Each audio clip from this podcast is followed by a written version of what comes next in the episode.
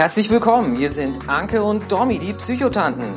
In diesem Podcast geht es um psychische Gesundheit und das ganz normal, ohne vorgehaltene Hand, mit Know-how und einer guten Prise Humor. Hier trifft Theorie auf Praxis, es geht um persönliche Erfahrung und das, was jeder einzelne von euch tun kann. Jetzt viel Spaß beim Zuhören.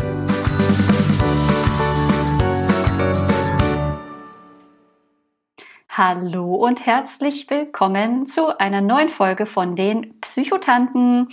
Die Dominique in München und die Anke sitzen im Büren. Mist, jetzt habe ich mich selber zuerst genannt. Äh, tut mir leid, Anke. Der Esel immer zuerst. Genau.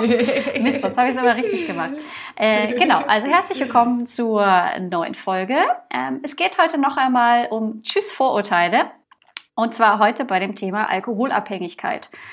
Wir begrenzen uns jetzt wirklich auf das Thema Alkoholismus und nehmen nicht noch die anderen Süchte mit rein. Da gibt es dann nochmal irgendwie andere Vorurteile, sondern einfach, weil wir es ja auch beide aus unseren Erfahrungen kennen, beschränken wir uns auf die gute alte Alkoholabhängigkeit. Und als also erstes, aus meiner Erfahrung kenne ich die nicht. Muss ich ja mal klarstellen. Aber gearbeitet. Ja, gut, das stimmt. genau. Das, und so als erstes Vorurteil ähm, möchte ich gerne mal äh, raushauen, dass ich ja eigentlich geheilt bin, weil es trifft ja nur Männer. Mhm. Ja, also ganz klar, es sind nur Männer alkoholabhängig. Dominique, du, du hast dir das immer nur eingebildet. Yay! Und auch alle und auch alle Patientinnen, die ich in der, auf der Entgiftungsstation hatte, die haben sich das alle eingebildet. Die waren gar nicht abhängig. Das ist natürlich totaler Quatsch. Also ich glaube, ähm, einfach dieser Podcast ist schon das beste Beispiel dafür, dass es nicht nur Männer trifft, sondern dass auch Frauen betroffen sind. Äh, kennst du noch andere Frauen, die auch alkoholabhängig sind oder bist du eventuell die Ausnahme? Nein, ich bin überhaupt keine Ausnahme. Das ist ja auch quasi ein bisschen das in Anführungszeichen Schöne, dass durch, ähm, dadurch, dass ich jetzt immer mehr irgendwie auch äh, Kontakte und sowas habe und man mich hier und da mal sehen kann, kommen auch andere junge Frauen, also auch vor allem junge Frauen, ich betone das hier, weil das ist ja sonst gerne irgendwie, man wird erst so mit 50 sozusagen alkoholabhängig. Nee, das kann schon ganz früh passieren. Und ich finde es ganz toll, was da für Austausch stattfindet und einfach es ist eben was anderes, ob ich jetzt mit Gleichaltrigen, die ähnliche Erfahrungen äh, gemacht haben, mich austauschen kann oder mit, mit deutlich Älteren, die einfach eine andere Lebensrealität haben als ich. Und da sehe ich, ich bin halt auch da überhaupt nicht außergewöhnlich, sondern eigentlich ziemlich gewöhnlich. Und ähm, das liegt bestimmt irgendwie zum Teil halt auch dran, dass Alkohol in der Gesellschaft so akzeptiert ist. Ähm, so eine Sucht lässt sich einfach schnell verstecken ähm, oder recht problemlos. Und ich finde das toll, dass es da auch andere Frauen gibt, also die, ähm, die Vlada zum Beispiel von Herz sucht Fluss oder Herz sucht Fluss, die setzt sich auch ganz viel für das Thema ein, war auch vor kurzem in der Zeit. Also mindestens wir zwei sind Beispiele und mir schreiben auch viele andere Betroffene, ähm, dass sie es toll finden, dass dieses Klischee endlich mal durchbrochen wird, weil so einfach ist es halt leider mal wieder nicht. Also ich kann es auch nur aus der Arbeit ähm, in der Klinik sagen, da waren auch sehr, sehr viele Frauen, ähm, die alkoholabhängig waren, die eine Entgiftung gemacht haben, die da ein Problem hatten, die auch dann in die ambulante Suchtgruppe gekommen sind. Und es ist nicht nur ein reines Männerproblem. Frauen sind da vielleicht noch einfach mehr in der Heimlichkeit und können das vielleicht noch ein bisschen mehr verstecken oder überschminken.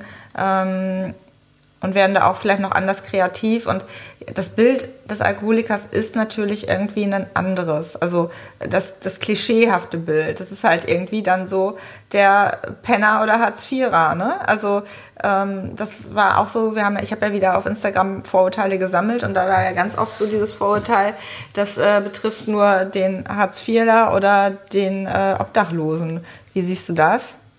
Ja, also dieses, äh, dieses klassische Klischeebild und dass sie alle verkommen aussehen und sind irgendwie alle assi. Und das ist ja auch das Schöne, da spiele ich ja inzwischen auch mit, dass ich halt genau diesem Klischeebild überhaupt nicht entspreche und die Leute dann irgendwie sagen, hä, was, du bist Alkoholikerin? Ähm, ich mag das Wort ja nicht, aber ich benutze es ja mal.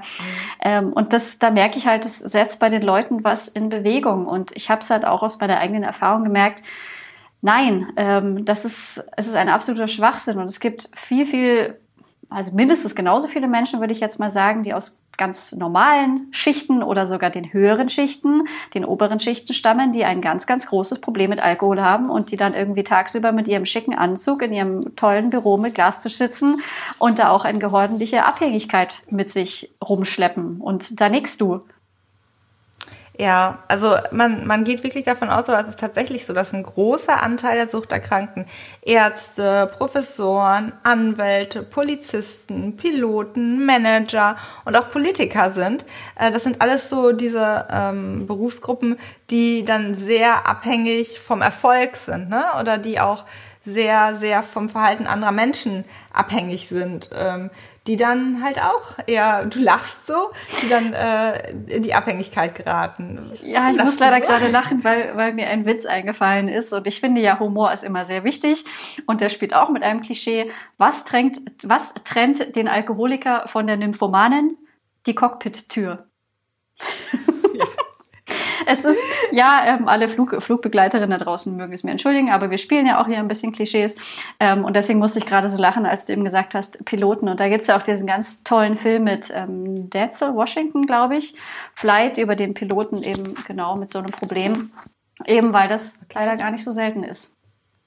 Ja, und ähm, da ist halt einfach so dieses, ähm, ich kann mir gut vorstellen, dass wenn man einen stressigen Alltag hat und dann irgendwie zum Runterkommen, dass äh, dann sich dann ein paar Bierchen trinkt, damit man schlafen kann, weil man einen ta anstrengenden Tag im Gericht hatte oder super viele Patienten behandeln musste.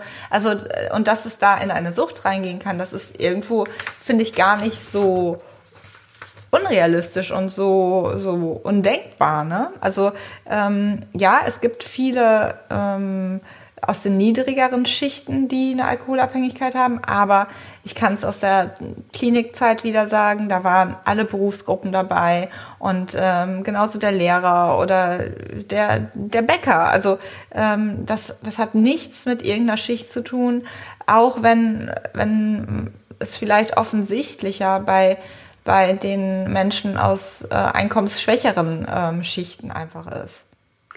Ja, da ist halt auch immer, ich, denke mir da immer, was ist jetzt der Ursache und was ist Wirkung? Also so ein Leben auf der Straße ist, glaube ich, einfach nicht lustig und ähm, ob dann die Alkoholabhängigkeit da irgendwas mit zu tun hatte oder ob die dann eigentlich erst kommt, ähm, aber das wäre jetzt irgendwie so eigene Folgen und natürlich hat man dann einfach irgendwann weniger zu verlieren. Ähm, solange ich noch irgendwie sozialen Status habe, kämpfe ich halt um den und versuche den aufrechtzuerhalten, zumindest nach außen.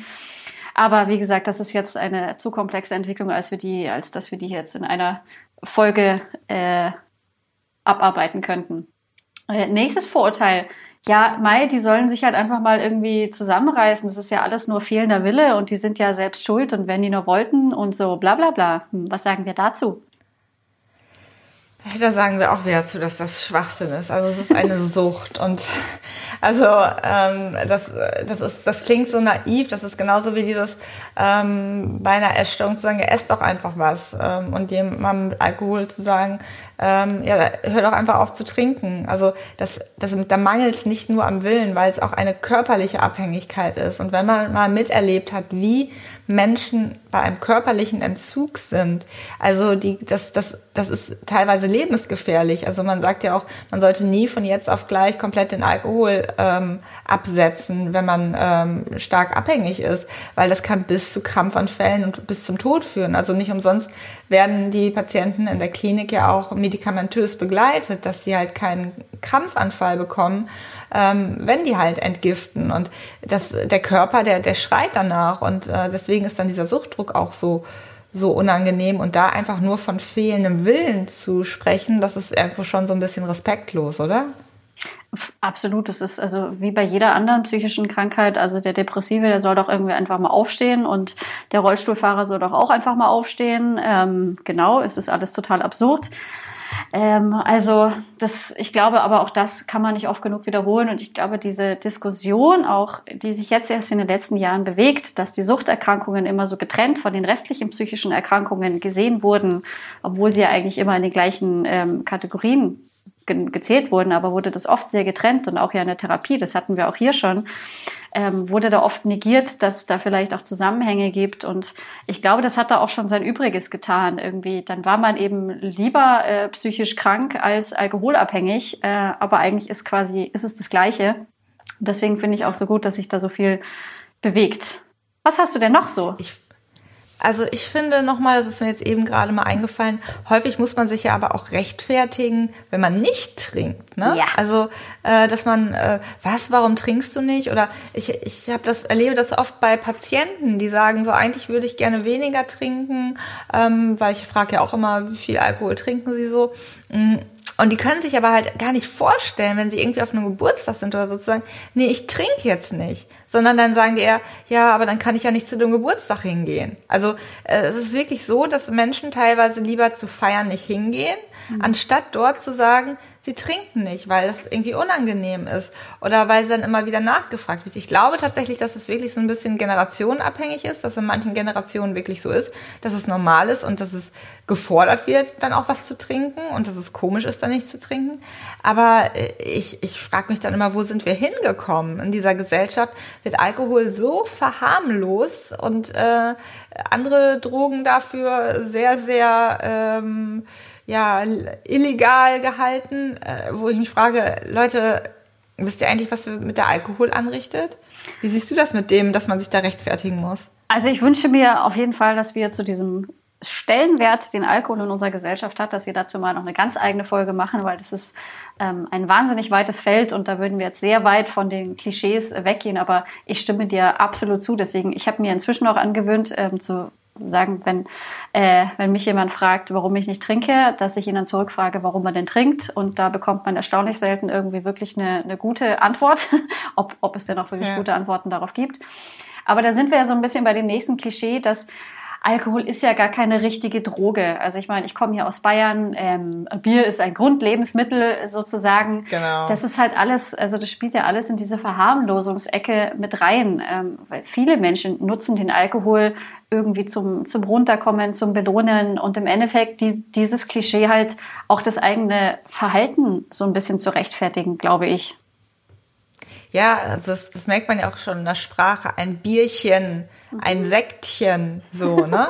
Oder, ne? Also da einfach schon zu verheim, verharmlosen. Und ich, also ich trinke ja selbst auch kein Alkohol, einfach ähm, weil ich gesehen habe, was der Alkohol mit Menschen anrichten kann. Ne? Also einerseits gesundheitlich, aber auch familiär.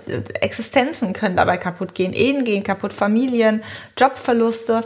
Und da von harmlosem Alkohol zu sprechen, finde ich irgendwo ja sehr, sehr, ähm, ja, mir fehlt da gerade ein Wort, also sehr, sehr verharmlosend und respektlos. Weil das ist ein Nervengift. Punkt. Ja, absolut, aber das, das darf man den Leuten auch immer wieder ins, Ge, ins äh, Gedächtnis rufen oder ins Gewissen rufen, sozusagen, was man sich da eigentlich antut. Aber das hat, mich hat das halt in meiner ähm, noch aktiven Zeit sozusagen, mich hat das halt alles nicht erreicht. Ich konnte noch so viele Artikel drüber lesen, wie sehr der Alkohol den Körper kaputt macht, ähm, weil das habe ich ja nicht gesehen. Und diese, diese Folgen nach außen, eben Familie zerstören, Beruf zerstören, Autounfälle, sowas habe ich ja immer tunlichst vermieden. Also das ist, ähm, das ist natürlich auch das Gemeine irgendwie an der Sucht, dass die einem halt dann die Information auch so hindreht, dass es alles zu ihr passt. Ja, also das, was du da beschreibst, ist halt dieses, man sieht es nicht, ne? Auch bei der Essstörung, man sieht ja die körperlichen Schäden erstmal nicht. Und ähm, wenn man das als Betroffener schon nicht merkt, ne, wie sollen dann, wie soll dann die Gesellschaft, die eventuell kein Alkoholproblem hat, äh, wie sollen die denn dann verstehen, okay, Alkohol kann gefährlich sein, wenn man als Betroffener das noch nicht mal wirklich merkt, ne? Also das ist wieder so ein bisschen dass man so ein bisschen Verständnis dafür hat, wie sich sowas entwickeln kann. Nicht, aber letztendlich finde ich, ist da einfach die Politik so ein bisschen äh, in der Pflicht, da was zu verändern. Aber wie du schon gesagt hast, da können wir echt nochmal eine eigene Folge drüber machen, wie viel Kosten äh, über durch Alkohol entstehen und wie viel der Staat dadurch verdient. Ähm, das hält sich nicht die Waage. Alle sieben Minuten stirbt in, stirbt in Deutschland ein Mensch ähm, an den Folgen von direktem oder indirektem Alkoholkonsum. Einfach mal dachte, so auf der Zunge zergehen lassen. Alle sieben Minuten. Ich, ich, dachte, du erzählst jetzt irgendwie was von Parship. Alle sieben Minuten. Hm, okay, den Zusammenhang suchen wir jetzt nicht. Äh, nächstes Vorurteil. Nee. Ähm, Schnaps zum Frühstück kam auch bei, deinen, bei deiner Sammlung, wo ich ein bisschen lachen musste, auch wenn es natürlich irgendwie gar nicht lustig ist. Ähm, das Vorurteil, ähm, ein Alkoholiker muss sozusagen morgens einen Schnaps trinken. Also nur jemand, also damit ich es richtig verstehe, nur jemand, der morgens auch Schnaps trinkt, der ist Alkoholiker. Ähm, nein, also ich habe ja schon in der Folge äh, wo wir über deine Alkoholabhängigkeit gesprochen haben, habe ich ja schon mal so ein bisschen gesagt, es gibt so diese verschiedenen Alkoholismus-Typen nach Jelinek. Das kann man, glaube ich, googeln. Ich kann es jetzt aus dem Kopf, weiß es gar nicht so genau. Aber es gibt den Quartalsäufer, der wirklich alle paar Monate sich dann nur besäuft. Es gibt den Pegeltrinker, der den ganzen Tag über verteilt immer so ein bisschen trinkt, damit er seinen Pegel hat. Es gibt den, der wirklich sich immer wieder zur Bewusstlosigkeit äh, säuft und äh, es gibt noch jemand noch einen anderen Typus, aber ähm, es heißt nicht, dass man den ganzen Tag trinken muss. Es heißt auch nicht, dass man jeden Tag trinken muss, um Alkoholiker zu sein, sondern es kommt da wirklich auf, auf das Maß an. Und wenn ich, also ich persönlich finde, wenn jemand jeden Abend ein, zwei Bier schon trinkt und das jeden Abend braucht, dann ist das für mich auch ein Alkoholiker. Ja, also das hatten wir schon so ein bisschen, dass es, dass man es ja gar nicht, ähm, also das ist ja zwar irgendwie ein bisschen zum ein Übergang auch zum nächsten Vorurteil. Jeder, der viel trinkt, ist alkoholabhängig. Diese beiden Sachen gehen ja so ein bisschen in die Richtung, es, nein, es ist halt leider nicht so einfach, dass man irgendwie sagen kann, äh, nur wer morgens einen Schnaps trinkt oder nur wer so und so viel Gramm Alkohol am Tag, der hat ein Problem. Nein, es ist viel vielschichtiger. Es geht auch hier wieder darum, was für eine Rolle nimmt diese Substanz ein, wie, wie wichtig wird sie, was, ähm, was macht sie mit einem und welche Folgen nimmt man in Kauf, damit man trotzdem diese Sucht weitermachen kann. Ähm, also es gibt auch nicht die eine sozusagen die, die eine Flüssigkeit, ähm, zu der alle Alkoholiker, ähm, jetzt sage ich das selber schon, zu der alle Alkoholabhängigen greifen. Ich habe ja zum Beispiel gedacht, also bei mir war es ja Wodka, weil irgendwie ähm, hat viele Prozente, riecht aber nicht. Ähm, und dann mhm. habe ich gedacht, das macht ja irgendwie jeder so. Und dann kam ich halt in die Klinik und habe da, hab da quasi kaum jemanden äh, mit dieser Wahl getroffen, sondern da gab es eben dann irgendwie Bier schon vormittags, was ich mir jetzt gar nicht vorstellen konnte. Aber da sieht man, wie, wie unterschiedlich diese Krankheit halt irgendwie sein kann. Und ähm, es gibt halt leider nicht das eine Rezept, so, so wirst du garantiert alkoholabhängig, sondern es geht immer darum, das hast du ja auch in der Folge so gesagt, ähm, wenn instrumentalisiert wird, wenn der Alkohol zu irgendwas benutzt wird, das ist das entscheidende Kriterium und nicht, ob man jetzt morgen schon irgendwie einen Schnaps trinkt, weil sonst wären ja auch ganz viele, die irgendwie After Hour, Party und dann beim Rausstolpern aus dem Club, dann wäre ja ganz klar, die sind alle alkoholabhängig. Also die haben wahrscheinlich mhm. auch zum Teil Probleme, aber wieder anderes Thema. Ja. Ähm, aber es ist halt leider nicht so einfach und auch nicht jeder Student, der jetzt irgendwie in der, in der vorlesungsfreien Zeit ähm, viel Party macht und mal eine Woche jeden Tag trinkt, der hat ja auch nicht automatisch ein Problem. Also leider nee, wieder nicht so einfach. Wär, dann fällt das vielleicht eher in, den, in die Form von Missbrauch oder von schädlichem Konsum. Ne? Also da muss man immer ganz genau gucken. Ähm, letztendlich gibt es nicht den Alkoholiker, sondern jeder ist anders. Genauso wie es nicht den Depressiven und dann nicht den Essgestörten gibt, gibt es auch nicht den Alkoholiker. Ja, hast du noch was? Nee, also mein Zettel ist abgehakt. Hast du noch welche? nee, meiner auch. Also auch hier möchte ich gerne nochmal irgendwie zusammenfassen. Nein, es trifft nicht nur Männer. Nein, man braucht kein Mindestalter, um alkoholabhängig zu sein. Nein, man braucht nicht eine gewisse niedrige soziale Schicht, um hier wirklich ein, ein Problem zu haben. Es kommt nicht auf die Menge an, sondern wirklich auf wie getrunken wird. Ähm, Alkohol ist eine sehr, sehr fiese Droge. Es ist ein Nervengift und Alkoholismus ist ähm, eine Krankheit und keine Entscheidung. Es ist kein mangelnder Wille, sondern es ist einfach wirklich ähm, eine Krankheit, die richtig ernst zu nehmen ist und die sehr, sehr viel zerstören kann. Das so nochmal quasi zusammengefasst und ja. dann würde ich mich mal wieder im Namen von uns beiden sehr herzlich fürs Zuhören bedanken. Ganz genau. Wir wünschen euch noch einen schönen Tag, einen schönen Abend, eine schöne Nacht, egal was ihr gerade macht. Und wir hören uns beim nächsten Mal. Bis dann. Ciao. Tschö. Danke fürs Zuhören bei den Psychotanten.